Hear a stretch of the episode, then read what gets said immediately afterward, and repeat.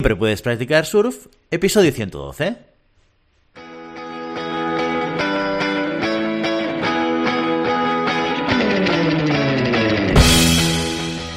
Bienvenido y bienvenida a Siempre puedes practicar surf, el podcast diario sobre recursos humanos. Este podcast está pensado para profesionales de recursos humanos, gerentes o jefes de equipo y podrás encontrar técnicas, consejos, ideas, conceptos y noticias sobre la gestión de personas. Eso sí, con un enfoque práctico y aplicable. Hoy episodio 112 del lunes 1 de noviembre del 2021, programa en el que tenemos el placer de contar con un invitado muy, pero que muy especial. Pero antes, dejadme que os recuerde que podéis encontrar más contenido en nuestro blog e información sobre nuestros servicios en nuestra web, en globalhumancom.com. Desde allí os podréis apuntar a nuestro newsletter para no perderos nuestros webinars, streamings y todo el contenido de actividades que organizamos desde la consultoría Global Human Consultants. Nuestro invitado de hoy entró en 1987 con 21 años en Swarovski para, junto con su director, implementar la distribuidora de la empresa para España y Portugal.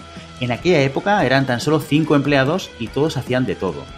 Empezando de cero, los crecimientos fueron exponenciales durante los primeros años y con el tiempo decidió dar un paso hacia adelante y hacer algo más. Aceptó una oferta de trasladarse a la central de Austria para construir y liderar la distribución de piedras para joyería en toda Europa.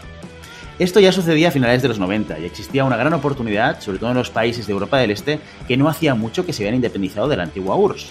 Durante su experiencia internacional lideró una fusión que le llevó a trasladarse a Suiza. Una vez estabilizada la fusión, en 2002, decidió regresar a Barcelona y desde allí continuar liderando el equipo de ventas en Europa, a la vez que sus directivos le añadían los mercados de Oriente Medio. Con oficinas de venta en España, Italia, Alemania, Rusia, Turquía y Dubái, acabó dirigiendo un equipo de seis reportes directos y más de 30 personas. A pesar de que la producción de joyería ya se había desplazado hacia Asia, él seguía liderando con una facturación de 40 millones de euros, una cuota de mercado del 40% del total de su departamento. A finales del 2010 vivió un nuevo cambio generacional en la familia Swarovski. La cuarta generación se empezaba a jubilar y la quinta, más o menos de su edad y con la que él ya trabajaba, cogió las riendas. Hablaban de cultura, de visión, misión, valores, y surgió la posibilidad de formar parte del equipo estratégico global que pretendía modernizar la empresa empezando por las prácticas de personal. Junto a un equipo de expertos en recursos humanos, se encargó del área de motivación, diversidad e inclusión, atracción y contratación de talento. Instalaron las encuestas de personal y su seguimiento, los trainings en sesgos inconscientes, el marketing de la potente marca Swarovski, traducida como empleador ideal, y el desarrollo, compra e implementación de nuevas tecnologías para facilitar la contratación de personal. Todo esto para una empresa global con casi 30.000 trabajadores. En los últimos años, y con el fin de reducir las estructuras inmensas que se habían creado en Swarovski durante los grandes años de crecimiento, se inició su final de proyecto que consistía en instaurar el concepto de Shared Services Center, centrales de servicios compartidos, con el objetivo de reducir los equipos locales y ofrecer los servicios desde países de coste más bajo. Así abrieron en Polonia, Vietnam y Costa Rica los Shared Service Centers para contribuir a cubrir las necesidades mundiales. Una buena parte de su trabajo también se podía desplazar y finalmente él también salió de la empresa después de 33 años de crecimiento en ella. Hoy, en Siempre Puedes Practicar Surf, tenemos la suerte de contar con Alberto Platz, ex Vice President de Global Talent Acquisition Engagement de Swarovski. Alberto, muy buenos días y bienvenido muy buenos días, Guillermo, ¿cómo estáis? Muy bien, oye, encantado de tenerte aquí. Viendo tu bagaje profesional, Alberto, yo estoy convencido de que podríamos estar hablando contigo de muchísimas cosas y experiencias y nos pasaríamos horas, pero hemos, hemos pactado hablar de un tema muy concreto, de tu experiencia laboral, que tiene mucho que ver con tu transición de ventas a recursos humanos. Has estado 33 años en Swarovski, que ya es muchísimo tiempo. Yo creo que esto de los 33 años en una empresa cada vez lo vamos a ir viendo menos. Y de este periodo de tiempo te has pasado 25 años en ventas y 8 en recursos humanos. Y me interesa mucho aprender y conocer cuál fue tu evolución y el cambio fundamental que sucedió de pasar de, dirigir equipos, de dirigir las ventas, a dirigir un departamento como el de recursos humanos. Y me gustaría empezar con una pregunta sobre tu época en ventas. ¿Cuáles eran en aquella época tus principales preocupaciones, tus principales retos cuando librabas personas y equipos en, ese rol de ventas en. Muy bien, y déjame de entrada por eso decir que me ha encantado tu introducción, que ha sido más una historia que no poner ahí fechas y, biografía.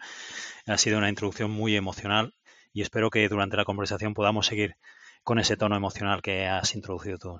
Por tanto, muchas gracias. Sí, es cierto, es, es no se ve mucho hoy en día. Eh, que eh, negocio pase a recursos humanos. Eh, aunque es cierto que aún se ve menos que de recursos humanos se pase a negocio, que creo que, sería una grandísima ventaja para negocio porque luego seguro que tenemos tiempo de poder hablarlo, pero una persona que ha estado muchos años en recursos humanos tiene un potencial luego en negocio que es impresionante. es más clásico o es más típico pasar del negocio, por ejemplo, en mi caso, de ventas a recursos humanos.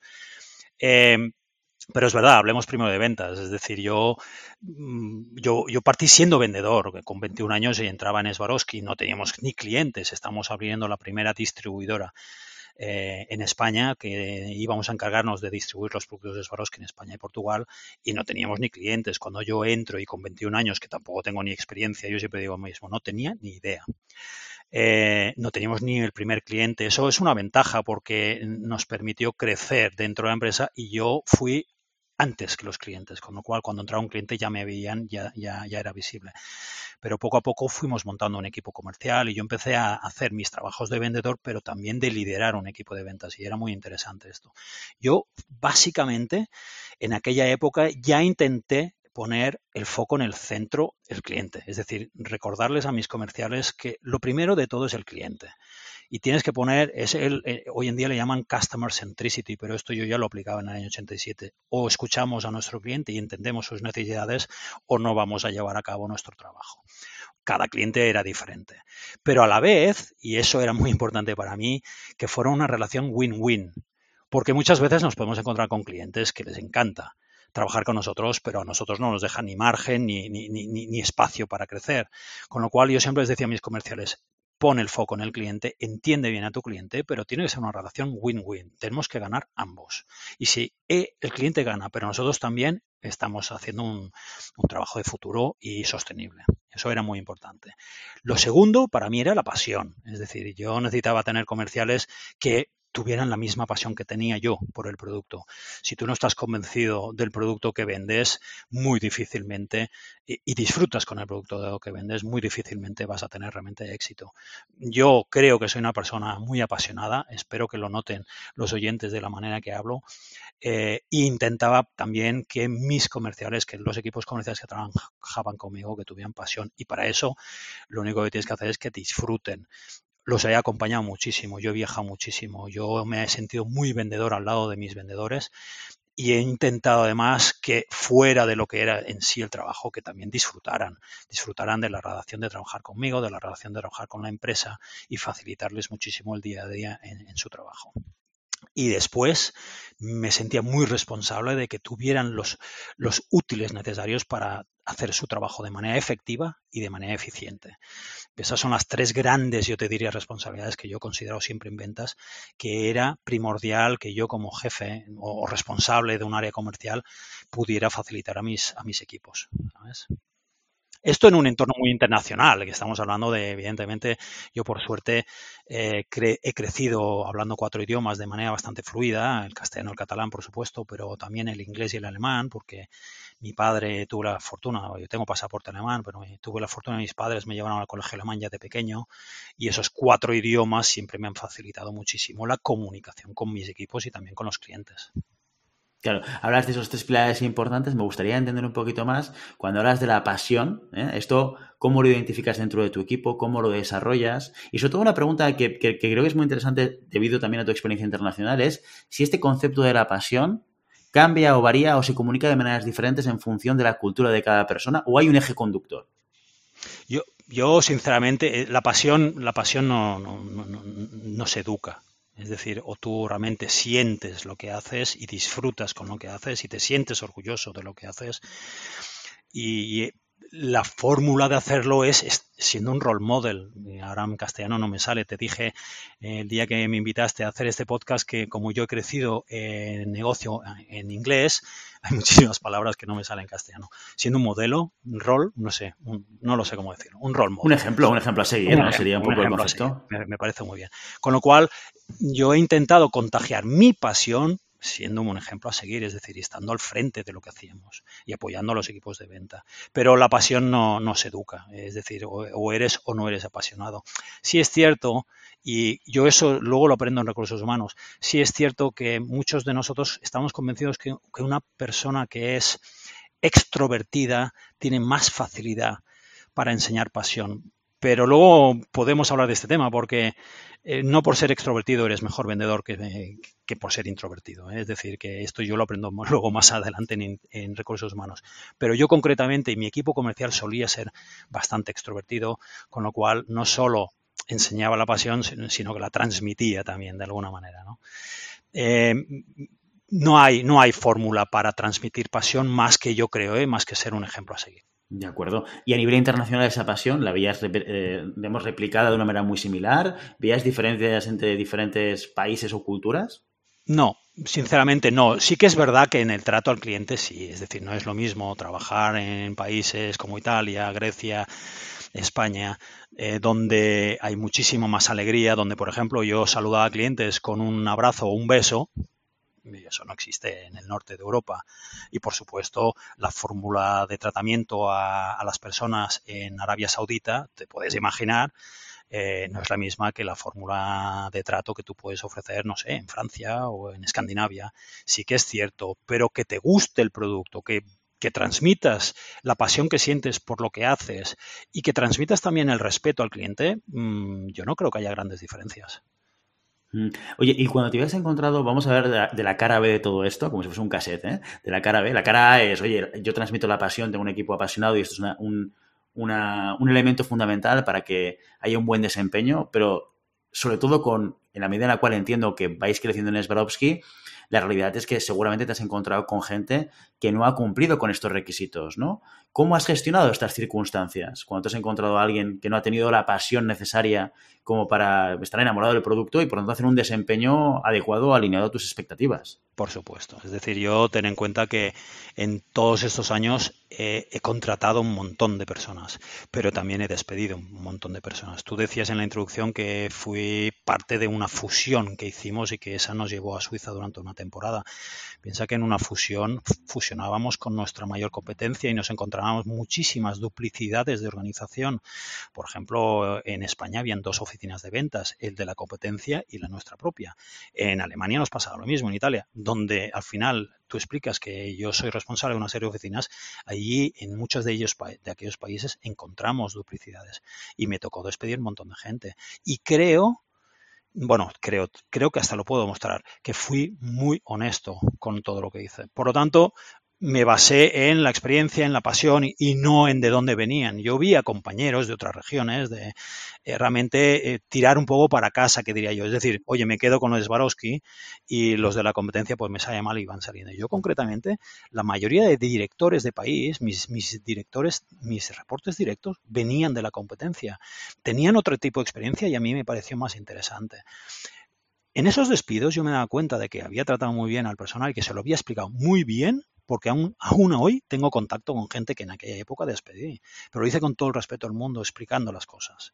Es decir, para volviendo, volviendo a tu pregunta, es la comunicación, es la manera de, expresar las cosas, como he conseguido balancear estas personas que no demuestran esa pasión eh, con las que sí lo podían demostrar. Es decir, y si no ha funcionado, pues evidentemente en mm, la separación del empleado de una manera educada y honesta, ¿sabes? Yo creo que he sido muy honesto y muy directo con, con mi equipo y cuando las cosas no iban bien se ha hablado claramente y cuando las cosas van bien también se ha hablado claramente. Esto es fundamental, ¿eh? Y esto es una, uno de los grandes retos, ¿eh? Cuando empiezas a dirigir personas, este, esta, esta parte nada atractiva del jefe, porque lo que es atractivo es celebrar las victorias, pero cuando te tocan eh, gestionar las derrotas, ¿no? O gestionar procesos de salida, esto no es a gusto de nadie y, eh, y yo creo que, mira, te iba a decir que hay que normalizarlo. No creo que hay que normalizarlo, pero creo que sí que hay que aprender a gestionar estas circunstancias con madurez porque al final es una relación laboral que, termina y acaba y como tú bien dices, la comunicación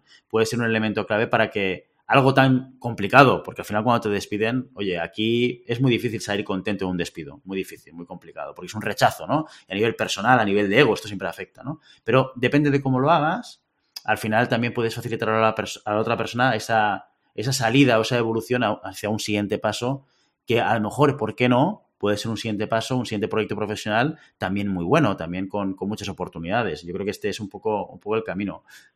Quería compartir una anécdota, año 88 prácticamente, y solo llevo un año en que tengo 21 años, y claro, empezamos a contratar eh, gente, y en un momento determinado hay una persona que no, que no me encaja, que no me encaja, que no me encaja. Y yo, con, sin experiencia, le digo a mi jefe, oye, que no me encaja, yo creo que hay que cambiarla. Y me dice, pues tú mismo.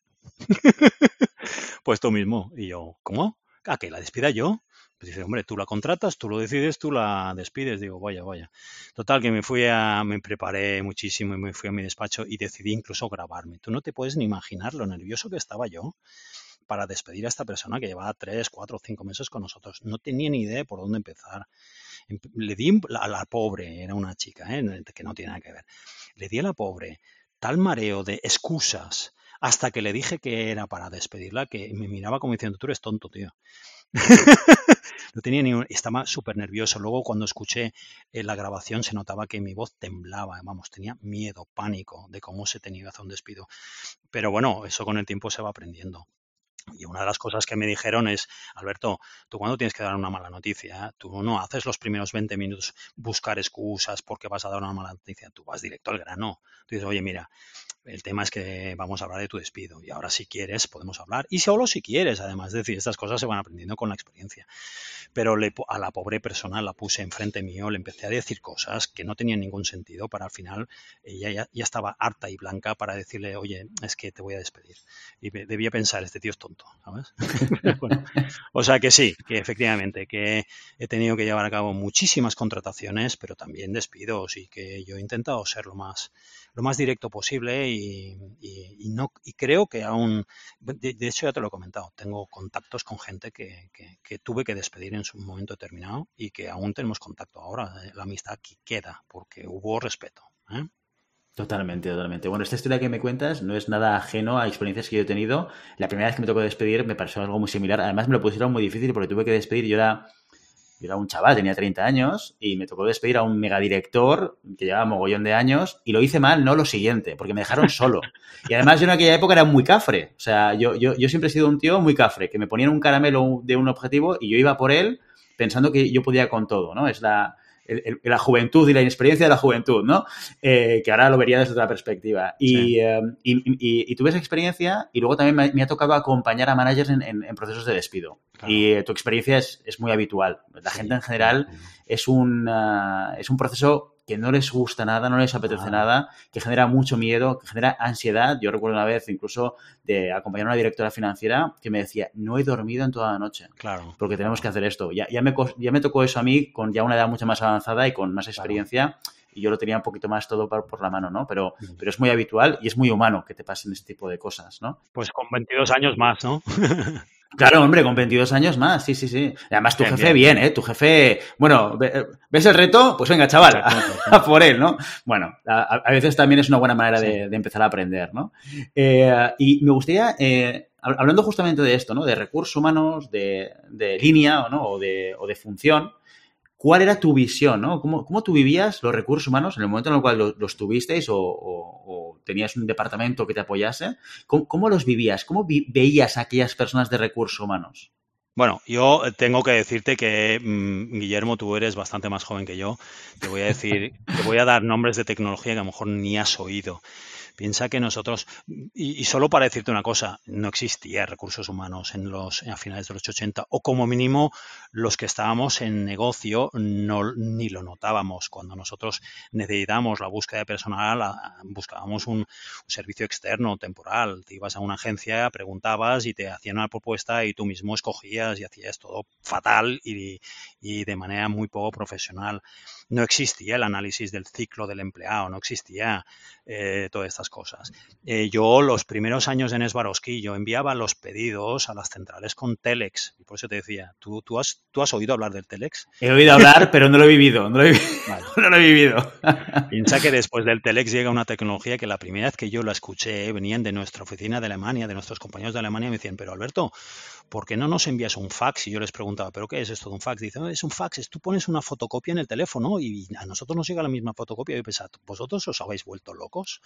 Primero íbamos con Telex. El Telex era una máquina que hacía que, que tú grababas en una cinta eh, los mensajes y luego les pedías a la, a la otra punta donde querías enviar el telex, decías, podéis conectar vuestro telex y ponías la cinta y ta, ta, ta, ta, ta, ta, ta, la cinta iba leyendo los agujeritos que tú habías pregrabado para pasar la grabación mucho más rápido.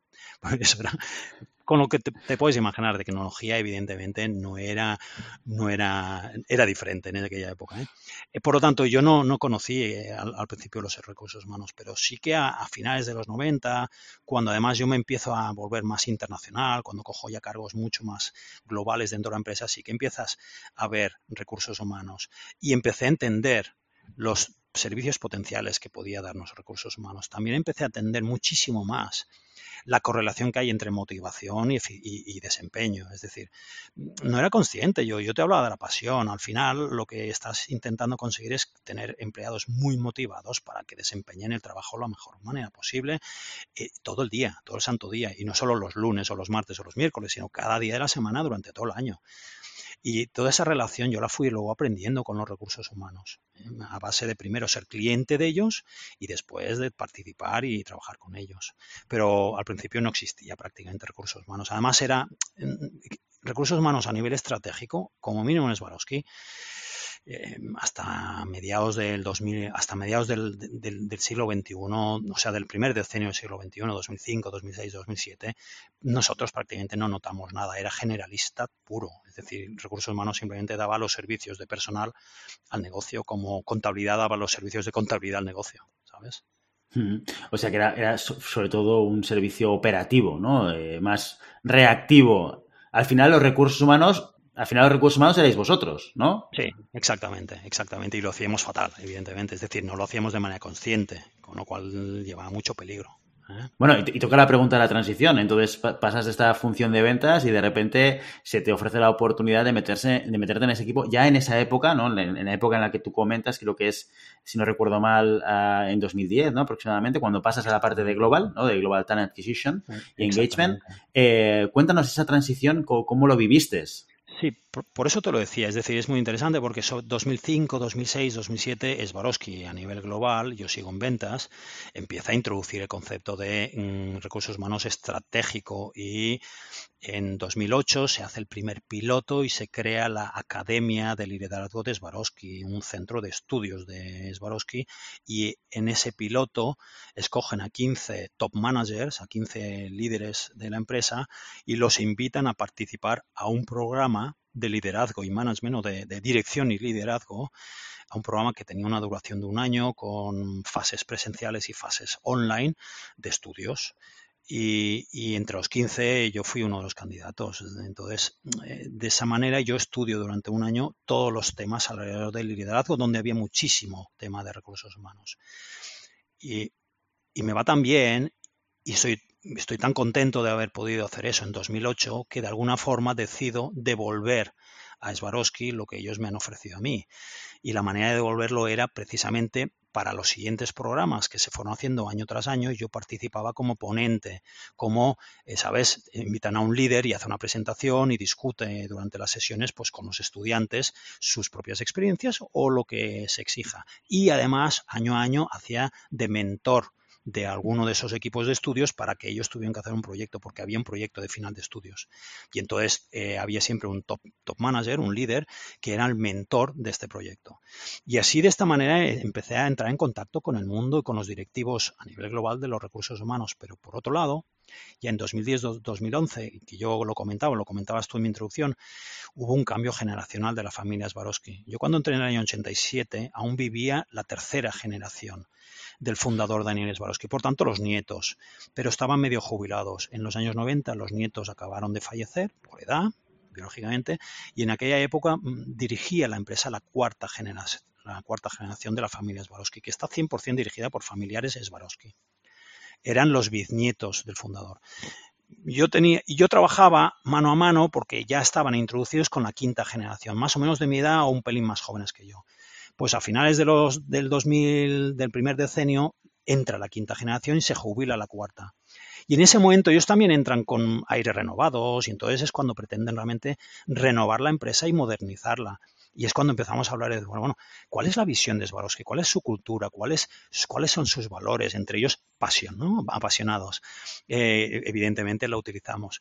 Eh, y entonces yo entré eh, también dentro de las academias y dentro de los mentorings y dentro de los programas de ponencias que yo hacía, entré muy en contacto con la familia, con ellos mismos, y al final surgió la posibilidad de decir, oye, queremos montar un equipo estratégico que desarrolle nuestro, nuestro people management, nuestro cómo queremos trabajar con los empleados dentro de Swarovski y cómo podemos realmente mm, vender nuestra empresa como un empleador fiable, bueno, mm, ideal para, crear atracción, ¿no? Y bueno, y entonces formé, entonces me surgió esto después de 25 años viajando prácticamente 44 semanas al año por toda Europa y gran parte del mundo, creo que era un buen momento para decir, oye, ¿y por qué no frenas un poco y, trabajas internamente y devuelves a Swarovski eh, lo que ellos han hecho, lo que ellos han hecho por ti, ¿no? Eso fue mi, mi, idea de conectar con Swarovski en recursos humanos. ¿Qué diferencias fundamentales encontraste? Porque claro, vienes de vivir un equipo, un equipo de ventas que seguramente con un tipo de perfil profesional, con una manera de encarar el día a día, eh, de unas características concretas, pues ahí me imagino un poco el tipo de perfil, pues muy relacional, muy orientado a resultados y objetivos, ¿no? Y eso, suele ser una dinámica habitual de, los equipos de ventas, generalizando mucho, ¿eh? eh ¿Qué diferencias encuentras entre ese equipo de ventas y el equipo de recursos humanos al que te toca liderar en esta nueva etapa en Swarovski? Bueno, muchísimas, eh, muchísimas. ¿eh? Evidentemente, eh, piensa que en, esos niveles estás trabajando con gente muy técnica, con muchos estudios y con una preparación fantástica. Yo llego allí, yo llego allí sin un curso de recursos humanos, es decir, yo llego allí simplemente aportando mi conocimiento de la empresa, de la familia y del mundo del negocio. Pero yo no tengo ni idea de, técnica de recursos humanos. Por eso ellos a mí, al principio, el, Executive Vice President no me ofrece el puesto de, de yo qué sé, de, de learning and development, de, aprendizaje de, o, de compensación y beneficios, ¿sabes? Que son mucho más técnicas. A mí se me ofrece motivación, en general motivación, diversidad e inclusión, todas estas cosas que tienen mucho más que ver con la cultura. Eh, pero muchísimas cosas, es decir, primero profesionalismo del sector. Aprendí mucha teoría. Al principio yo no, yo no entendía exactamente cómo funcionan los recursos humanos. Y además lo encontraba como demasiado complejo, pero en el fondo no lo es aprendí el ciclo del empleado, desde la atracción hasta el exit, todos los procesos, atracción, contratación, onboarding, y luego ya tienes performance management, todos los ciclos, compensación y beneficios, tienes learning and development, desarrollo, tienes engagement, o sea, todo esto hasta el exit, ¿no? Yo, esa, ese ciclo del empleado yo no era consciente, yo lo vivía, pero no era consciente y también aprendí los momentos que importan a los empleados, es decir, the moment that matters. Aprendí a reconocerlos. Todo esto lo aprendo en recursos humanos. Pero también aprendo que recursos humanos no tienen idea de negocio.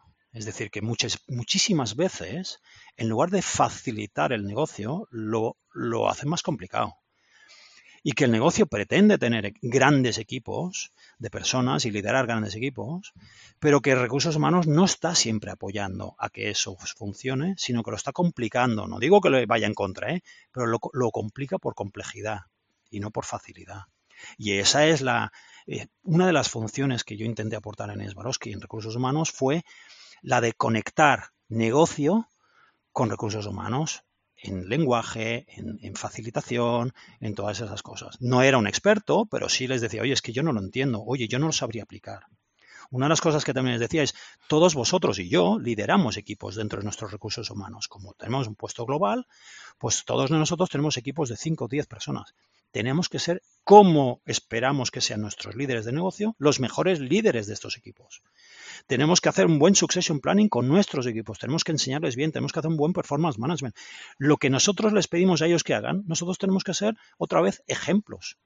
Y si nosotros mismos no lo hacemos, no esperemos que lo haga nuestro negocio.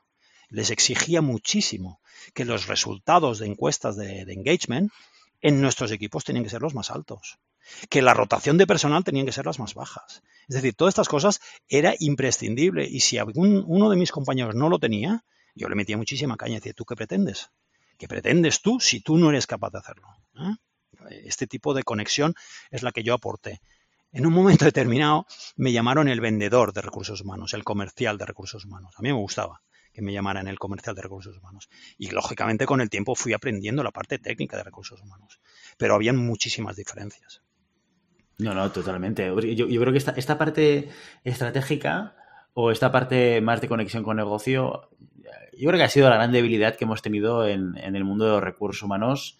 Eh, no sé si hasta ahora, yo creo que esto está cambiando un poco, yo creo que las nuevas generaciones tienen una visión completamente diferente, pero porque también, oye, yo, yo estudié psicología, que es como el punto inicial universitario donde más habitualmente acabas en recursos humanos, luego hay otras carreras, ¿no? Pero psicología es una de, las principales y no toqué nada sobre gestión de empresa, o sea, cero. O sea, yo, yo, yo me fui al mundo de la empresa con cuatro años de carrera de psicología y sin entender y sin saber cómo funcionaba un negocio, lo cual es un poco como absurdo, porque Mm, al final tú estás dando servicio, estás ayudando a, gestionar personas desde unas teorías que están muy bien, ¿no? Y que te ayudan a, dibujar una serie de procesos, pero ahí el riesgo, yo creo que lo, que nos ha pasado a muchos es que nos hemos convertido en, tecnócratas de, los recursos humanos. El proceso es el centro y olvidándonos de que el proceso no deja de ser una solución a algo más importante que es el proyecto, la organización.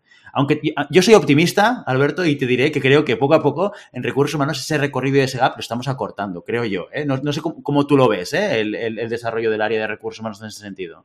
Bueno, al menos están dejando entrar a recursos humanos más gente de negocio. No está, no está, yo ya no lo veo como era al principio, un gueto, pero sigo diciendo y mi impresión es que una vez entras en recursos humanos es muy difícil volver a negocio. Yo sería hoy, yo, ojo, eh, por favor, no me malinterpretéis como que soy un sobrado, pero yo sería hoy mucho mejor jefe de ventas gracias a mi experiencia en recursos humanos de lo que era antes, porque sabría combinar las dos, las dos grandes prácticas que se necesitan ah, en, cuando eres un buen comercial, que es negocio y liderazgo, es decir, o que es mm, producto, servicios, pero también liderazgo, cómo llevar a tus equipos. Es muy importante. Yo, yo no era consciente de eso. Salía porque a lo mejor muchas cosas salen innatas, pero salen tanto las buenas como las malas. Una de las cosas que instalé o instauré en Swarovski con más o menos éxito, tú te puedes imaginar que Swarovski tiene unas puntas de venta espectaculares, como es un producto de medio lujo. Bueno, estamos reconocidos como un producto, o estaban reconocidos como un producto de lujo, pero en el fondo es premium. Es, nosotros no somos el Chanel de la moda, sino el Zara de la moda que es una marca muy bien posicionada, pero que no deja de ser premium, porque lo que pretende es vender millones de unidades. Swarovski es lo mismo, es un premium, aunque está reconocido como un lujo. Pero tienen unas puntas de venta exponenciales que te puedes imaginar. nuestras ventas en Navidades eh, suponían el 30% de la facturación anual. Luego tenías un día, por el Día de la Madre, muy importante, San Valentín, muy importante. Habían épocas muy importantes, pero era una sierra, pero sobre todo Navidades. ¿Qué hacemos en Navidades? Para nuestras 2.000 tiendas, reforzarlas con nuevo personal que solo trabaja durante 15 días, 20 días o 30, lo que sea, durante las Navidades. Los contratabas un poquito antes para darles un training. ¿Qué instalé yo?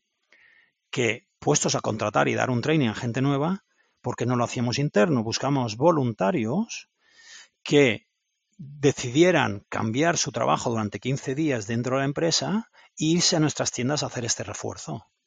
Y yo instalé prácticamente todos mis compañeros de recursos humanos y mi equipo, durante las navidades, durante 15 días, se iban a las tiendas a trabajar al mando de la directora de tienda, como un comercial más, recibiendo a los clientes, haciendo paquetes, escuchando los problemas o las oportunidades del cliente, aprendiendo un catálogo, eh, viendo si el catálogo estaba bien, bien, hecho o no, si era cómodo, viendo los ordenadores, viendo qué significa que cuando tienes la tienda llena solo haya una caja registradora, qué significa que en un catálogo no estén los productos ordenados como tú pretendías, qué significa que un cajón con el stock esté desordenado. Son chorradas, ¿eh? que sí pero son chorradas manejadas por personas que luego, si recursos humanos las entiende, puede aplicar estrategias que se adapten a eso. ¿sabes? Y yo instalé, instauré, que además era un beneficio para Swarovski, la contratación temporal, pero interna, de personas que voluntariamente quisieran pasar las navidades en las tiendas. Impresionante, yo lo hice durante unos cuantos años, lógicamente, y era impresionante. Eh, creo que fue un, bueno, creo que es algo replicable en muchísimas empresas de decir, oye, hay que llevar hay que llevar al personal entero de Swarovski, pero sobre todo al de recursos humanos, al negocio. No, no, porque entiendes muchísimas cosas luego del día a día. Y esto te sirve para, desde todo proceso de atracción, cuando yo, cuando yo entiendo la operativa y las problemáticas, entiendo qué, qué problemas tiene que solucionar cada persona. Desde una perspectiva de desarrollo, porque identificas qué competencias, capacidades debe tener alguien, pues quizás para liderar en una tienda, ¿no? Eh, entiendes muchas realidades y muchos conflictos. Empatizas mucho más con la realidad. Me parece una, una, una práctica que muy pocos utilizan, que, que muy pocas empresas. Y, aquí ves el win-win, porque en el fondo había que fichar gente y, darle training. Es, es que sí. Es verdad que una vez acabada la temporada de Navidades, muchas veces estos nuevos fichajes temporales que se habían hecho se convertían en contactos y podían, podían convertirse en eso, cosa que con nosotros internos no, nosotros íbamos y salíamos porque teníamos otras responsabilidades dentro de la empresa. Pero, pero estamos hablando de miles de trabajadores que le hacía falta a Swarovski temporales y no todos se iban a quedar en la empresa, con lo cual mm, era una mezcla y era una situación win-win tremenda para Swarovski, ¿sabes? Y sinceramente, a, en puestos directivos, y es una desgracia, y yo siempre les decía a los puestos directivos, mira, para que tú entiendas la importancia de un puesto, imagínate que tú estás dos meses sin venir a este puesto y dime si la empresa seguirá funcionando. Y así entenderás la relevancia. Es decir, tú, tienes el título de director o de vicepresidente, lo que quieras, pero eres absolutamente irrelevante a corto plazo. Y tú no generas realmente negocio. Por lo tanto, cuídate en tu silla muy bien, porque lo que tienes que buscar es cómo generar negocio. Ahora, eso sí, cierra durante dos meses la tienda porque no tengas personal y dime a ver qué vas a facturar. ¿Eh? o cierra la fábrica durante dos meses. Con lo cual la importancia se la tenemos que dar a nuestros jefes de tienda, a nuestro personal en las tiendas, a nuestros personales de la fábrica. Y oye, tú eres un buen directivo y seguramente te pagamos muy bien, pero ten cuidado, ¿eh? porque tú no generas realmente el valor que puede generar una tienda o que puede generar eh, nuestra fábrica fabricando los productos. Totalmente, me parece una, reflexión buenísima para, para también saber al final dónde hay que poner el foco donde tenemos que resolver problemas ¿no? y, ver la, relevancia y la importancia de cada parte de la organización. Eh, Alberto, ¿tú, tú has vivido la gestión de personas desde ventas, desde muy joven habiendo tenido que aprender eh, en el día a día a través de los retos que te has ido encontrando, como nos has contado hoy, ¿no? Has pasado luego a recursos humanos después de muchos años eh, y por lo tanto has, visto dos caras de una misma moneda en lo que tiene que ver la, gestión de las personas. Eh, ahora, con todo el bagaje que tú tienes detrás, ¿qué le dirías a las personas, a los profesionales de recursos humanos para que podamos mejorar nuestro impacto en nuestras organizaciones? Bueno, yo creo que ya lo he dicho. Es decir, si, si, el que haya escuchado todo el podcast, evidentemente ya ha cogido el mensaje. Es decir, es la importancia de, en inglés le podríamos llamar business acumen. Cuánto conoces del negocio, pero no conocer el negocio en los libros, sino realmente cuánto has bajado al pilón, no sé si se puede decir así, pero cuánto has estado enfrente del cliente, cuántas veces has ido a visitar a un cliente em, para entender realmente el negocio desde todas las perspectivas. ¿eh? Es decir, cuando yo hablo de entender el negocio, también hablo de entender a un controller, a un accounter, ¿eh? a, un, a, una persona que se dedica a estudiar los números, a una persona que se dedica a hacer la contabilidad. Es bajar a todos los, a, todos los niveles. Yo creo que ese mensaje lo he dejado muy claro. El segundo es aplica lo que aplica lo que predicas tú mismo, porque básicamente todos los que estamos en recursos humanos somos líderes de un equipo, sobre todo cuando estamos en estrategia. Si tú eres capaz, si tú lideras un equipo, tienes que estar como mínimo muy por encima a nivel de liderazgo que tus compañeros de negocio. Si tú no lo aplicas tú mismo, si tú, si tú pides que se hagan unos informes y tú eres el primero que no los hace, perdóname, pero a mí se me caería la cara de vergüenza. Con lo cual, en el momento que tú haces tus propios informes o en el momento que tú aplicas esos recursos humanos que tú has diseñado y te das cuenta que es un coñazo, pues seguramente te lo replantearás. Pero claro, si tú no lo aplicas porque consideras que a ti no te hace falta y que lo tienen que hacer los demás, pues estamos cometiendo un grave error. Por lo tanto, aplícate, aplícate al cuento. ¿Eh? Es decir, uno es baja el negocio hasta todos los niveles que puedas. Segundo, aplícate al cuento. Tú también eres un líder en la empresa dentro de los recursos humanos.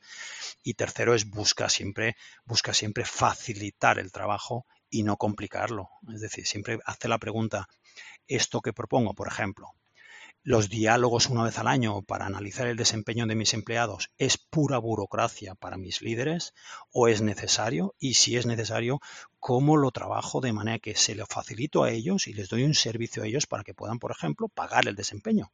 ¿eh? Un proceso muy complejo que en teoría los de recursos humanos decimos, bueno, ahora toca el diálogo con todos los empleados para discutir si han conseguido los objetivos o no y para definir los objetivos de este año. Perfecto. Y eso por escrito y en esas plantillas y todo, porque entonces nosotros podemos garantizar los pagos variables y todo eso. Todo perfecto. Pero, ¿qué me ofreces a mí como negocio de rellenar estos formularios con todo mi equipo y intentar que el equipo de mi equipo también lo rellene y todo? ¿Qué me estás ofreciendo a cambio? ¿Cómo me apoyas? Esa es la gran pregunta que yo, que yo les hacía a mis compañeros de recursos humanos. son tres áreas. ¿eh? Uno, bájate al negocio. Dos, aplícate al cuento, que tú también eres un líder. Y tres, replanteate realmente cómo podemos facilitar el trabajo del negocio y no complicarlo. Muy bien, Alberto. Yo con estos tres mensajes nos vamos a quedar. Podríamos estar hablando muchísimo más tiempo de muchas más cosas. Y, se, me han quedado cosas en el tintero que no te he preguntado. Y, eh, me apetecerá que vuelvas a pasar por el programa cuando tú quieras, si te parece bien. Bueno, yo estaría encantado, eh, encantado siempre que me queráis invitar y bueno, y aparte encantado también si eh, alguien que escuche el podcast quiere, quiere compartir conmigo con vosotros sus feedbacks. recibir feedback es un regalo. Cuando te ofrecen el feedback tienes que dar las gracias porque es un regalo. Totalmente. Bueno, y Alberto, ¿y la gente que te quiera contactar, cómo te puede localizar? ¿De qué manera? ¿A través de qué red? Eh, me llamo Alberto Platz, P-L-A-T-Z. ¿Eh? Alberto Platz, y me encuentran en LinkedIn, y en LinkedIn tengo todo abierto con el móvil, el email y todo yo creo que es la red para encontrarme sería a través de LinkedIn y posteriormente a través de email, teléfono y, face to face, que me encanta el face to face, ¿eh? ahora que ya parece que, nos dan a dejar. Que volvemos a la normalidad un poco, efectivamente. Muy bien, Alberto, muchísimas gracias una vez más por venir y por tu generosidad y espero que nos vamos a ver muy pronto. Ha sido un placer, lo he pasado muy bien. Muchísimas gracias, Guillermo. Y ya sabes, no puedes tener las olas, pero siempre puedes practicar surf. Y hasta aquí nuestro episodio de hoy. Como siempre, queremos invitaros a que os pongáis en contacto con nosotros, nos deis vuestra opinión y nos sugeráis si tenéis algún tema o alguna pregunta concreta. Lo podéis hacer a través de la página de contacto en globalhumancom.com barra contáctanos o a través de las redes sociales. Estamos en Facebook, Instagram, Twitter o LinkedIn. Y si el contenido de este podcast te gusta, no te olvides de suscribirte, darnos 5 estrellas en iTunes y me gusta tanto en iVoox como en Spotify. Igualmente recuerda que puedes encontrar más contenido, noticias y recursos en nuestra web en globalhumancon.com. Muchas gracias por todo, por tu tiempo, por tu atención y por tu interés en estos temas sobre la gestión de personas. Nos escuchamos mañana martes con las noticias de la semana. Hasta entonces, feliz día.